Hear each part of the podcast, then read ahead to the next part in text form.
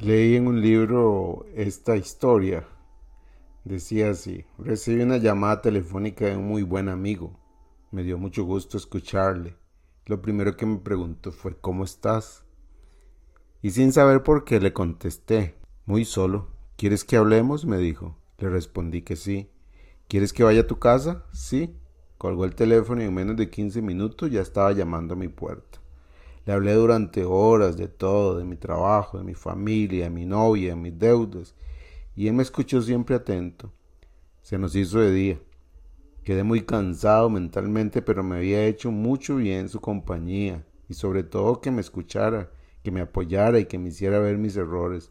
Me sentí muy a gusto. Cuando él observó que yo ya me encontraba mejor, me dijo, bueno, me voy, tengo que ir a trabajar. Yo me sorprendí, le dije, ¿Por qué no me habías dicho que tenías que ir a trabajar? Mira la hora que es, no dormiste nada, te quité tu tiempo toda la noche. Él sonrió y me dijo, no hay problema, para eso estamos los amigos. Yo me sentí feliz y orgulloso de tener un amigo así. Lo acompañé a la puerta de mi casa. Cuando él caminaba hacia su automóvil le grité desde lejos, y a todo esto, ¿por qué llamaste anoche tan tarde?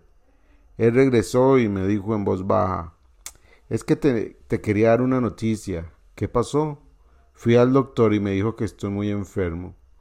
Yo me quedé mudo y él sonrió y me dijo, ya hablaremos de eso, que tengas un buen día. Se dio la vuelta y se fue. Pasó un buen rato hasta que asimilé la situación y me pregunté una y otra vez, ¿por qué cuando me preguntó cómo estaba me olvidé de él y solo hablé de mí? ¿Cómo tuvo la fuerza de sonreírme, de darme ánimo, de decirme todo lo que me dijo estando él en esa situación. Esto es increíble. Desde entonces mi vida ha cambiado.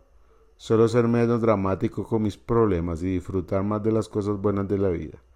Ahora aprovecho más el tiempo con la gente que quiero. Qué interesante esta historia, ¿verdad? Yo creo que yo he sido bendecido por Dios con muchos amigos y la Biblia dice en Proverbios 18, 24, hay quienes parecen amigos, pero se destruyen unos a otros. El amigo verdadero se mantiene más leal que un hermano. Estoy seguro que usted debe tener también amigos. Los amigos son un regalo de Dios. ¿Qué le parece si hoy llama a alguno de ellos solo para preguntarle cómo están? Y escúchelo solamente. Un abrazo.